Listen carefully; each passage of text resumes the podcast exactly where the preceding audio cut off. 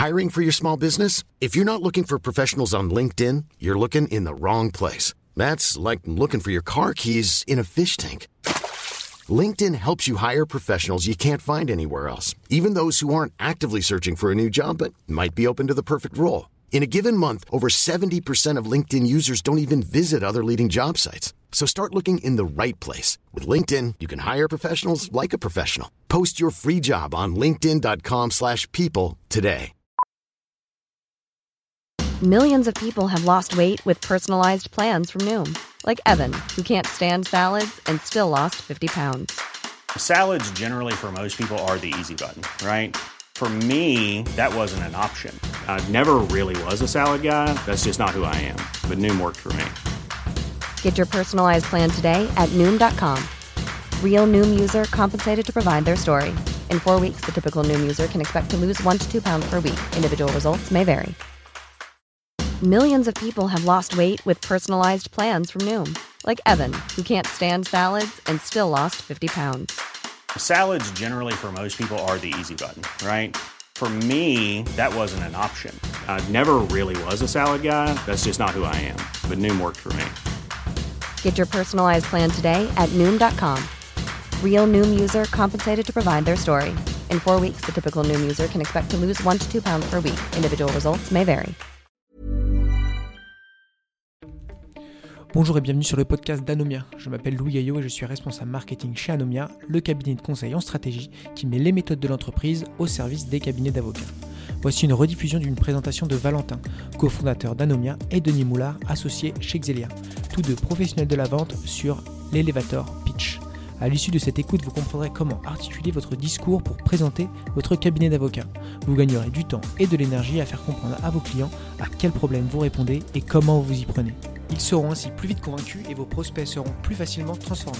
Dans le même thème, nous avons rédigé un guide méthodique sur le développement commercial afin de développer le chiffre d'affaires de votre cabinet et une tonne d'articles pour vous accompagner en ce sens. Vous retrouverez ces ressources en description. Je vous laisse avec Valentin et Denis. Bonne écoute. Bonjour à tous, j'espère que vous allez bien. J'ai le plaisir d'être avec euh, Denis Moulard aujourd'hui. Donc euh, bonjour à tous. Comme d'habitude, je m'appelle Valentin Tontirot Bernard, je suis le président et cofondateur de la société Anomia. Anomia, c'est quoi? Anomia, c'est un cabinet de conseil en stratégie exclusivement dédié au cabinet d'avocats. Notre objectif est assez simple, c'est de permettre aux avocats d'atteindre leurs ambitions en utilisant les méthodes de l'entreprise appliquées à la spécificité des cabinets d'avocats. Et concrètement, ce qu'on fait, c'est de la formation business, du coaching business ou encore des missions de conseil en stratégie au sein des cabinets. Alors aujourd'hui, je suis pas tout seul et je suis pas là pour vous parler de ça. Je suis là avec Denis Moulard. Pourquoi Denis Moulard est là? Parce que déjà, je l'aime bien.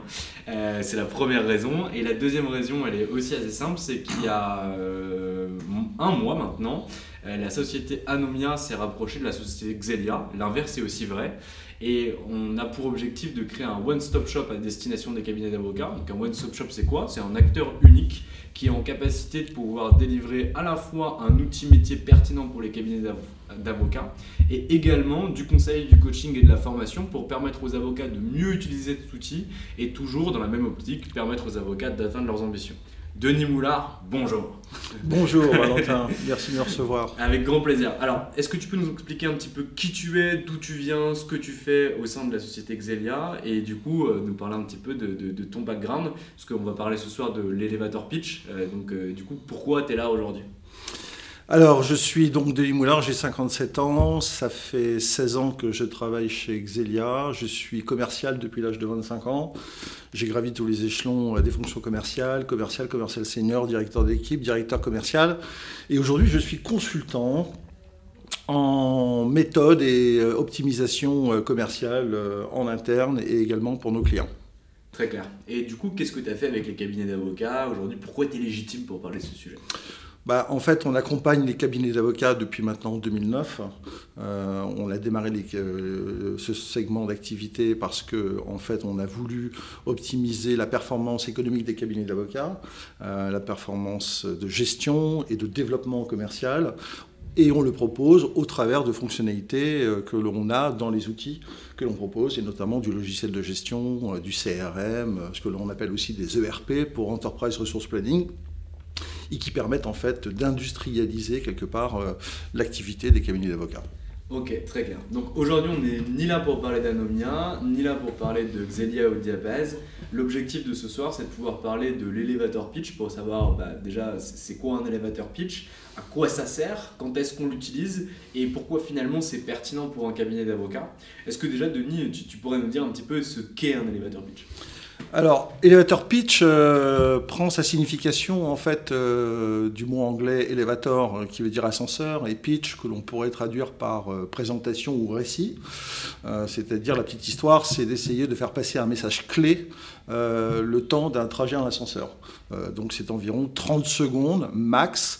Ça doit être un format court de type brochure commerciale pour qu'il y ait de l'impact. C'est un euh, c'est un outil de communication euh, qui doit être court, qui doit être structuré, qui doit être euh, ciblé, qui doit être simple, donc intelligible, pour que le message clé puisse passer auprès de votre interlocuteur qui n'est pas du tout préparé, en plus, à, ce, présentations. Idéalement, un elevator pitch doit contenir un peu de dramaturgie, et également de désirabilité, pardon, pour pouvoir enclencher ou déclencher des émotions ou de la surprise et de l'étonnement ou de l'intérêt chez votre interlocuteur.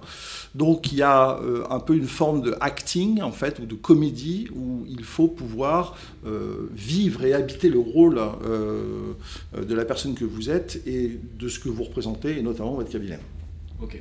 Et, comment ça se construit Parce que, par exemple, nous, l'élévateur pitch chez Anomia, c'est bonjour, je m'appelle Valentin Tonti Bernard, euh, je suis président et cofondateur de la société Anomia. Anomia, qu'est-ce que c'est? C'est un cabinet de conseil en stratégie exclusivement dédié au cabinet d'avocats, donc ma cible. Euh, quel est notre pourquoi, donc notre mission Permettre aux avocats d'atteindre leurs ambitions. Comment? En utilisant les méthodes de l'entreprise appliquées à la spécificité des cabinets d'avocats. Et quoi? Formation, coaching, conseil. Comment on en arrive à là finalement Comment on arrive à structurer cet elevator pitch? Bah, encore une fois, comme je l'ai dit, il faut le structurer pour créer de l'étonnement et de la surprise. Euh, la première des choses qu'il faut faire dans un elevator pitch, c'est augmenter l'attention de votre interlocuteur. Donc au début, il faut le surprendre, euh, il faut euh, l'étonner pour qu'il puisse doubler d'attention pour votre message. Comme on a très peu de temps pour faire passer ce message, euh, il est important que la personne qui soit, soit avec vous à 100%, peut-être à 200%. Il doit être construit aussi pour créer du tempo et du rythme. Euh, donc peut-être laisser traîner une phrase en longueur, marquer un silence, euh, reprendre la parole, poser des questions, attendre une réponse. Ça peut être aussi un, ça peut être aussi un jeu, euh, on va dire, à deux joueurs, où en fait on, interagit. Mais la plupart du temps, dans l'elevator pitch, la personne qui porte le récit, en fait, généralement monopolise la parole parce que la personne qui est en face n'est pas forcément prête ou préparée à vous écouter. Ok. Et, toi, du coup, tu, en as créé plusieurs des élévateurs pitch. Euh, tu en as créé pour euh, quelques sociétés dans lesquelles tu, as pu passer. Alors, euh, chez Diabase ou autre. Je sais pas si c'est toi qui l'as créé ou pas, mais en tout cas, comment tu l'as conçu et c'était quoi un peu le, message clé? Bah, En fait, oui, je l'ai conçu, je l'ai travaillé, retravaillé mille fois. Ouais. et en fait, j'en ai conçu plusieurs parce que je m'adresse à chaque fois à des personnes différentes. On peut s'adresser à un client qui est un prospect dont on connaît euh, son métier, son entreprise et éventuellement ses besoins, mais on peut effectivement aussi pitcher quelqu'un qui connaît quelqu'un qui peut représenter un intérêt pour vous. Donc il faut que l'élévateur pitch soit suffisamment impactant et intéressant pour que la personne en premier niveau s'intéresse à vous et euh, vous accorde plus de temps pour euh, développer votre idée ou vous donner un rendez-vous plus tard, mais il peut être aussi impactant pour qu'il soit mémorisable et qu'il puisse être répété euh, à une autre personne. Euh, voilà, un pitch aussi peut être en one-to-one, mais vous pouvez aussi pitcher toute une table dans un dîner. Euh, voilà, ça peut être en one-to-one ou one-to-n mm. pour plusieurs personnes. le plan en fait d'un élévateur pitch est très important. je vous proposerai de suivre un canevas de travail qui est très simple qu'on appelle AIDA pour A pour attention, I pour intérêt, D pour désir et A pour action. L'intérêt, c'est bien sûr de se présenter et de créer cette surprise. Deux, c'est dénoncer un problème que votre client connaît ou vit, ce qu'on appelle un point de douleur, euh, et qui est effectivement un sujet pour lui, euh, que vous puissiez lui proposer une solution et d'expliquer comment vous allez pouvoir éventuellement l'aider. Et s'il est intéressé, faire ce qu'on appelle un call to action, c'est-à-dire de prendre rendez-vous euh, pour lui expliquer ça plus longuement, plus en détail. Lors voilà, d'une réunion à son entreprise ou à votre cabinet. La méthode AIDA, nous, on, l'utilise aussi. Alors, euh, bien sûr, pour euh, le, pitch, euh, on utilise plutôt les méthodes de Simon Sinek avec le pourquoi, comment, le why, qui, est assez similaire, mais qui découpe d'une manière différente les choses. Le AIDA, on l'utilise beaucoup en communication et en marketing, notamment pour tous nos posts, tous nos articles. Et si vous les avez déjà lus, on fonctionne quasi exclusivement comme ça, avec une phrase d'accroche pour vraiment attirer le regard et finalement marquer l'attention. Ce que je crois que tu appelles l'étonnement, toi, pour dire en fait, voilà, j'arrive quelque part, c'est moi, je suis là, il faut m'écouter. derrière le, désir, où en fait, là, on va chercher une problématique, l'intérêt, où on éveille l'intérêt de la personne. Ensuite, le désir et, ensuite l'action euh, qu'on va solliciter. Et ça, ça fonctionne dans le pitch, ça fonctionne aussi en communication, en marketing. Absolument. Et nous, on l'utilise beaucoup pour ça. Tu disais un truc qui était ultra pertinent. Tu disais qu'en fait, euh, tu adaptais ton elevator pitch, ton discours, en fonction de la personne face à laquelle tu te trouvais, et également lorsque tu n'étais pas en face d'une seule personne, mais en face d'une table, en face d'une assemblée. Donc ça veut dire que toi, tu as monté plusieurs elevator pitch? Alors disons que en fait euh, j'ai euh, monté, testé l'impact à chaque fois de, de chaque elevator pitch. et un peu comme un artiste ou un comédien sur scène quand il fait une vanne, il voit si le public réagit. Euh, j'ai eu exactement la même approche de voir quel, sur quels mots-clés, euh, quelle phrase, euh, quelle idée, quel sujet les gens réagissaient. je peux vous dire que nous, on travaille chez Xelia dans le cloud depuis 2005. Quand je prononçais le mot cloud en 2005, personne ne réagissait. En 2010, tout le monde réagissait. Et j'avais une histoire à raconter derrière ça. Donc, effectivement, la première chose, c'est de comprendre à qui on s'adresse. Si vous n'avez aucune idée de qui est la personne en face de vous, vous allez avoir un élévateur pitch qui aura peut-être très peu d'effet ou peut-être par chance, vous allez tomber sur quelqu'un qui sera intéressé. Donc il faut toujours se renseigner. Moi j'utilise ce profil, ce verbe que j'appelle le profiler ou profiler euh, pour essayer de comprendre avant de s'adresser à quelqu'un qui est cette personne, pour qui elle travaille, qu'est-ce qu'elle fait dans l'entreprise. Ça c'est la première chose. On est beaucoup plus pertinent lorsqu'on connaît la personne qui est en face de soi. Après, on peut parler à des sachants ou à des personnes qui ne le sont pas. Donc, dans l'élévateur pitch, vous pouvez intégrer une notion de pédagogie. Expliquer les choses peut-être un peu plus simplement, ne pas euh, sortir des acronymes qu'on peut avoir dans l'informatique ou alors des termes juridiques quand on est avocat. Euh, mettez-vous au niveau de votre interlocuteur et assurez-vous pendant que vous lui parlez qu'il comprenne ce que vous lui dites. Euh, ne cherchez pas à vous éloigner, euh, vous écarter ou prendre de la hauteur en, voilà, en choisissant des thèmes très techniques, très juridiques, ça ne marchera pas. Euh, soyez simple, soyez bref, soyez intelligible. Ouais, c'est vrai que ça, c'est une problématique qu'on a souvent. par exemple, moi, je, sais faire un copier-coller, euh, je sais faire un contrôle F et basta sur un ordinateur. Et c'est vrai que quand on parle à des développeurs, quand on parle à des techs, euh, on a souvent cette difficulté-là. Mais en réalité, c'est la même chose pour les avocats et pour euh, d'ailleurs tout secteur d'activité. En marketing, on peut aussi parler par acronyme tout le temps. C'est de se rendre intelligible et finalement de, réussir à, à, faire comprendre à son interlocuteur ce qu'on veut réaliser. Donc finalement, l'élévateur pitch, c'est vraiment un outil commercial alors c'est avant tout un outil de communication, euh, parce que l'intérêt d'Elevator Pitch, c'est de se présenter et euh, de faire comprendre à la personne ce que vous faites. Il devient un outil commercial au moment où vous commencez à parler de sujets, de points de douleur, de sujets d'inquiétude de votre, de votre interlocuteur. Là, cette personne, à ce moment-là, va commencer à tendre l'oreille. Euh, si vous voyez qu'il y a une réaction en face, il est important d'insister ou de rendre un peu le sujet un peu dramatique. Euh, c'est là où vient le côté un peu comédien. Donc, qui sont les enjeux euh, pour pouvoir derrière mettre en relief en fait la solution que vous allez proposer. Donc oui, c'est important de, de communiquer, de vendre, mais surtout de closer. C'est-à-dire, qu'est-ce que vous cherchez à faire? C'est donner envie à votre interlocuteur d'en savoir plus. Ça, c'est très important. Et de vous donner le temps plus tard de euh, vous accorder le temps qu'il faut pour pouvoir présenter en votre solution.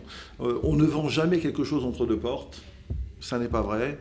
Euh, il faut que vous ayez l'intérêt d'une part et le temps et la disponibilité d'écoute et la solution à un problème pour que quelqu'un vous accorde le temps nécessaire pour avoir votre, votre outil.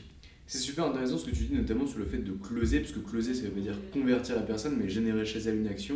Parce que moi, j'étais souvent en galère quand j'étais dans des salons, à des cocktails ou des choses comme ça, où en fait, tu as des gens qui t'accaparent ils te monopolisent, etc. Et j'ai l'impression que quand tu parles de closing, euh, c'est aussi finalement euh, mettre en place ta modèle, euh, ton modèle AIDA, sortir l'élévateur pitch que tu as déjà préparé pour aussi sortir de ce genre de discussion et de passer à la personne suivante, entre guillemets. C'est ça.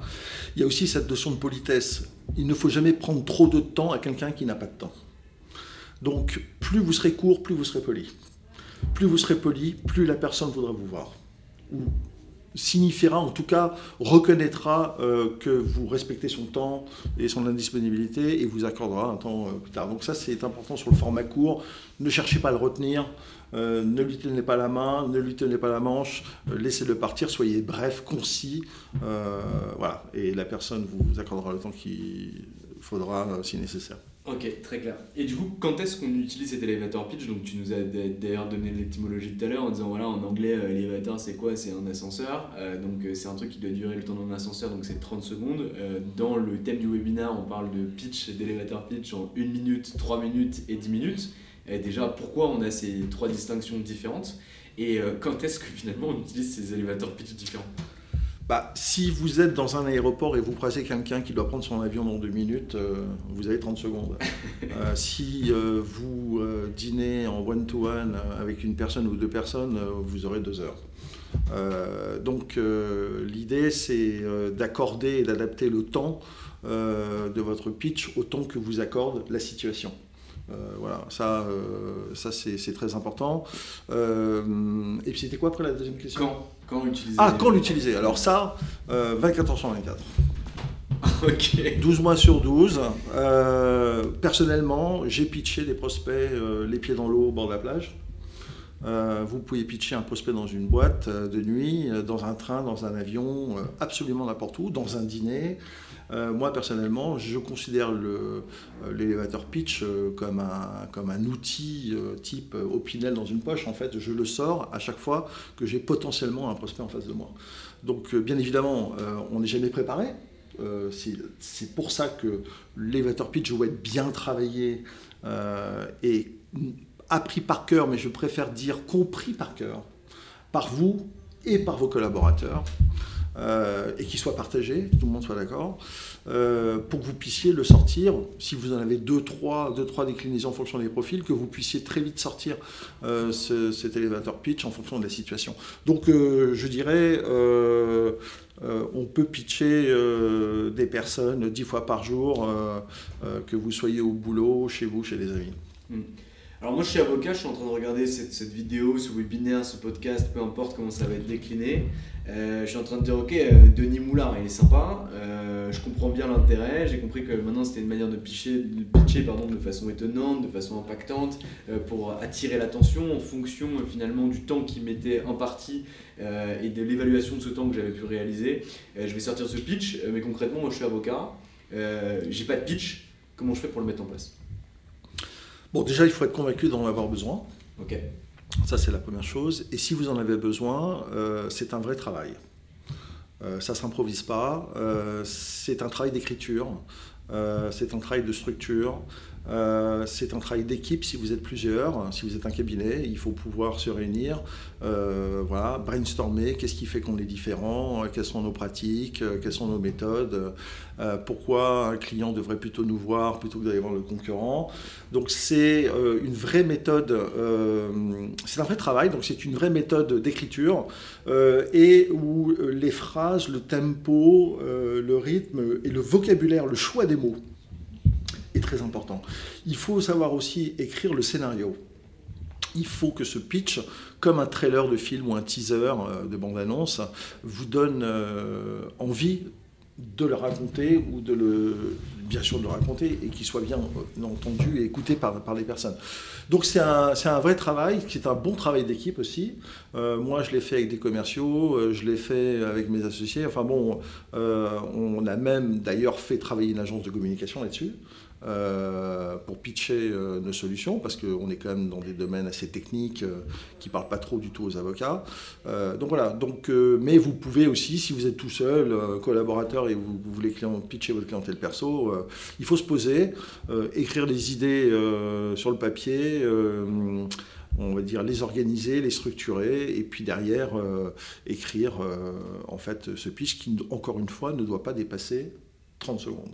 Très clair il y a un truc que tu dis qui je trouve ultra pertinent, c'est qu'en gros tu dis en fait voilà pour pouvoir créer ce pitch, donc c'est bien sûr un travail d'écriture, euh, mais tu dis des choses qui sont ultra intéressantes, qui est qu'en fait c'est pourquoi vous choisir vous plutôt qu'un autre, qu'est-ce que vous faites concrètement, euh, pourquoi, euh, quels sont vos avantages concurrentiels par rapport aux autres, ce qui signifie qu'en fait si tu arrives à créer cet elevator pitch, ça veut dire que tu maîtrises et que tu comprends ton activité par rapport à ah, l'activité d'un tiers. absolument. Et donc, nous, on l'utilise aussi de cette manière-là, euh, plutôt que de partir, entre guillemets, à écrire un elevator pitch, si on arrive à écrire cet... On prend l'autre sens, si on arrive à écrire cet elevator pitch, c'est qu'en réalité, on est en maîtrise de notre activité et qu'on sait pourquoi on fait ce qu'on fait, quelle est notre mission et comment on va y aller. Je ne sais bah pas si tu l'envisages de cette manière-là aussi. Bah oui, complètement. En fait, euh, si votre elevator pitch marche, il va falloir argumenter derrière. Si ça ouvre une discussion dans un train pendant une demi-heure, trois quarts d'heure, il faut être sérieusement solide sur les fondamentaux de son activité, de ses compétences et du cabinet pour pouvoir raconter une histoire. Parce qu'on passe d'un récit court, d'un teaser ou trailer, à un film, à un récit qui peut durer une heure. Donc euh, c'est pour ça que la base même, la, matière euh, en fait d'un elevator pitch, c'est tout simplement une contraction d'un récit beaucoup plus long, en fait. Et pour cette raison, euh, il faut avoir compris euh, qui vous êtes, ce que vous faites, en quoi vous êtes différent, pourquoi vous êtes bon, enfin tout ce qu'on peut imaginer derrière, c'est essentiel. Et derrière, il ne faut pas mettre un paquet de bullshit. Moi, j'entends énormément de cabinets d'avocats qui me disent Ok, euh, quels sont mes avantages concurrentiels? Je suis brillant, précis et technique, c'est du bullshit. Mm. Et ça, ça veut rien dire. Tous les avocats disent la même chose. Alors j'abuse un peu et je caricature quand je dis brillant, précis et technique, mais en tout cas euh, disponible, réactif, euh, à l'écoute de ses clients. Euh, je l'entends tout le temps. Concrètement, ça ne veut rien dire à partir du moment où on n'est pas capable de mettre des actions concrètes derrière. Je vais rebondir sur ce mot bullshit. En fait, pour qu'un élévateur pitch sur la forme puisse toucher votre interlocuteur, il faut qu'il soit authentique. Si vous ne croyez pas à ce que vous dites, ça va se voir. Je vais rappeler une petite stat, 67% de la communication est non verbale. Il y a ce que la personne entend, mais il y a ce qu'elle voit et ce qu'elle ressent. Si vous ne croyez pas fondamentalement à ce que vous avancez, vous serez démasqué immédiatement. c'est ultra important de pouvoir avoir ça en tête. Et il y a autre chose aussi que, que, que, tu disais, c'est que finalement on peut l'utiliser à différents moments. Est-ce que l'élévateur pitch peut être pertinent euh, pour, par exemple, euh, alors je vais utiliser le même terme, mais en tout cas pour présenter euh, une proposition lors d'un appel d'offres ou autre chose comme ça? Bah, disons qu'en fait, euh, les méthodologies de, oui, de pitch peuvent vous aider à, faire passer des messages percutants, en fait, euh, impactants, courts. Euh, voilà, comme disait Blaise Pascal, je vous écris une longue lettre parce que je n'ai pas eu le temps de faire plus court. Les, formules qui marchent, qui passent très bien dans une présentation, sont des formules qui ont été travaillées et qui ont été testées en fait sur le public. C'est exactement ce que font les artistes. Hein. Euh, avant de se lancer dans un show, euh, ils testent le spectacle au moins, euh, au moins sur une audience privée ou un public test. Mais voilà, il, faut, il faut le tester. Mais bien sûr, ces méthodes aide euh, pour tout, hein. en fait, euh, pour vous, pour votre présentation, euh, pour réussir à convaincre un propriétaire de vous louer l'appartement. Enfin, après, en fait, on se vend constamment. La vente est un métier que l'on fait comme on respire, en fait. On ne s'en rend pas compte tous les jours, mais on est tout le temps, tout le temps en train de se vendre. C'est pour ça qu'on dit qu'il y a d'ailleurs des commerciaux qui sont innés, c'est les gens qui se vendent plutôt bien, et après derrière il faut pouvoir apprendre et améliorer ces techniques-là. L'élévateur pitch, il est aussi pertinent pour un truc, je trouve, c'est pour euh, ouvrir sur certains aspects de notre activité sur lesquels on a envie d'ouvrir. Oui. Euh, concrètement, quand, je pitch à bien, en fonction des personnes qui sont en face de moi, je vais rentrer dans le cœur de nos activités en parlant du conseil, par exemple, et en parlant de la stratégie exécutive et opérationnelle, en décrivant ce que c'est euh, de façon extrêmement rapide, en parlant de l'acquisition et du développement client, en expliquant ce qu'on fait de façon extrêmement rapide, et en parlant de l'organisation et de l'optimisation des process du cabinet d'avocat de façon extrêmement rapide. Et comme ça, je laisse à mon interlocuteur la possibilité de piocher à l'intérieur de ces trois et en fait derrière de resegmenter pour redévelopper a posteriori. Est-ce que ça, tu le conseilles? Est-ce que c'est une bonne chose selon toi ou pas? Oui, c'est la technique de l'entonnoir. Euh, présenter une fresque euh, de compétences, euh, d'identifier les thèmes qui intéressent votre interlocuteur et creuser pour finalement atterrir sur un ou deux choix d'intérêt concernant vos prestations. ça, c'est, il faut le faire. Attention, quand on fait ça, il ne faut pas trop en mettre non plus parce que vous pouvez noyer votre interlocuteur, donc il faut peut-être réduire le nombre de choix à chaque fois, et puis euh, l'exposer calmement. Euh, je lisais l'autre jour dans un article, c'est pas parce que vous avez 30 secondes quand vous faites un elevator pitch qu'il faut parler très vite. Au contraire, quand on fait un elevator pitch, il faut parler doucement avec très peu de mots, mais où effectivement euh, les choix. Donc voilà, il ne faut, il faut pas trop en faire, parce que ça peut être totalement contre-productif. Très clair. Et du coup, pourquoi c'est pertinent pour un cabinet d'avocats? Parce que finalement, on, parle de l'elevator pitch de, façon générale, bien sûr, on introduit les avocats à l'intérieur, etc. Nous, on a pas mal de cabinets qui nous contactent pour ce genre de choses, notamment euh, pour l'organisation de salons, pour l'organisation d'événements, comment est-ce qu'on doit se comporter, avec qui on doit parler, comment est-ce qu'on arrive finalement à présenter son activité, présenter le cabinet, et la pertinence euh, de, de, de, l'avocat pour, pour le potentiel client, pour le potentiel prospect. Pourquoi c'est pertinent pour un cabinet? Bah, Alors, je dirais la première chose peut-être euh, comme ça au hasard, euh, euh, c'est très pertinent pour un cabinet pour recruter, par exemple. On sait les difficultés qu'ont les entreprises, notamment les cabinets d'avocats, pour recruter de, très bons collaborateurs. savoir pitcher son cabinet, c'est de, donner envie à un collaborateur de venir vous rejoindre. c'est pitcher pour demander, pareil, à un associé de vous rejoindre qui a une pratique particulière et que vous aimeriez euh, ajouter à votre catalogue de prestations. Euh, c'est très utile de pitcher euh, également pour un cabinet d'avocats pour tout simplement identifier des prospects et augmenter votre deal flow. c'est important de pitcher un cabinet tout simplement aussi pour augmenter le nombre de dossiers ou le chiffre d'affaires que vous allez avoir. J'ai vu et j'ai croisé des cabinets d'avocats qui étaient présents dans des salons. Euh, je ne sais pas si vous imaginez, mais dans un salon professionnel, quel qu'il soit, vous allez en tant qu'individu croiser ou parler ou pitcher à peu près entre 80 et 100 personnes par jour. Vous imaginez que là, on est dans une, euh, euh, dans une démarche presque industrielle du pitching, où en fait, il faut identifier très vite qui sont les personnes qui réagissent à votre pitch. D'ailleurs, vous allez le voir, hein, si votre pitch est bien fait, si, le, scénario d'écriture est bien fait, s'il y, y, a du drame, s'il y a de la surprise, s'il y a de la désirabilité, du désir, vous allez voir que la personne va réagir en face. Donc, euh, oui, c'est vraiment euh, c'est très important pour se présenter, se résumer, mais surtout pour augmenter votre chiffre d'affaires. Hmm, je suis assez d'accord. Il y a peut-être des avocats qui se disent en regardant ce webinaire euh, que, que, finalement, bah, c'est compliqué pour eux parce que c'est pas très sexy euh, de vendre euh, une activité ou en tout cas c'est toujours pareil. Bah, je fais du droit social comme 5000 autres avocats. comment toi tu, tu, pourrais leur donner un conseil pour finalement débloquer ça et qu'ils puissent vraiment s'y mettre Déjà, être convaincu qu'on a une valeur ajoutée. Ça, c'est la première chose, parce que si vous n'avez pas cette flamme, euh, eh bien, ça va être difficile de raconter une histoire. Si vous êtes convaincu de votre valeur ajoutée, de la pertinence, euh, de la spécialisation, de la spécialité que vous avez, euh, vous allez être, vous, allez avoir cette générosité de vouloir aider votre client. Cette générosité, elle doit passer par un, par une histoire à raconter. Euh, moi, je dis souvent que, quel que soit l'âge de votre interlocuteur, euh, il faut toujours s'adresser à l'enfant qui est à l'intérieur, un peu comme dans la pub Evian. Euh, voilà. et c'est donner, en fait, l'envie à, la personne de vous écouter. Donc, pitcher, c'est avant tout se raconter. Raconter son cabinet, on a tous une histoire à raconter et chaque cabinet peut avoir et doit avoir sa propre histoire. À la fois l'histoire du cabinet, mais même l'histoire de moi, avocat, collaborateur ou associé. Euh, je dois pouvoir aussi raconter ma propre histoire. Voilà, comme, on le fait, on, on entend dans tes podcasts. Euh, voilà, les gens adorent raconter ces histoires si bien sûr elles sont intéressantes et croustillantes. Très clair.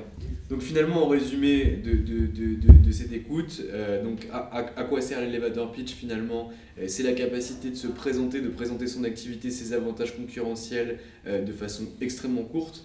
Pourquoi on fait ça? Bah Pour pouvoir finalement susciter l'intérêt, l'étonnement auprès de l'interlocuteur qu'on a en face de nous.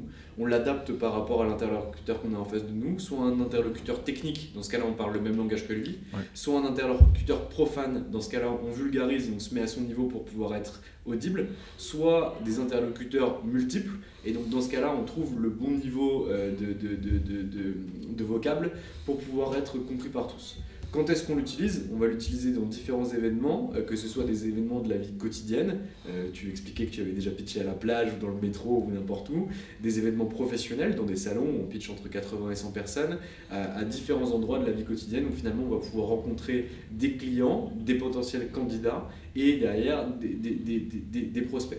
Et la dernière chose, c'est pourquoi c'est important pour un cabinet d'avocats? Euh, tu l'as pas dit en ces termes, mais je sais que tu penses en ces termes, parce que vous êtes des putains de chefs d'entreprise et que derrière, bah, en réalité, comme tout chef d'entreprise, il faut savoir communiquer, présenter son activité et savoir pourquoi vous, on vous choisirait euh, plutôt qu'un autre avocat.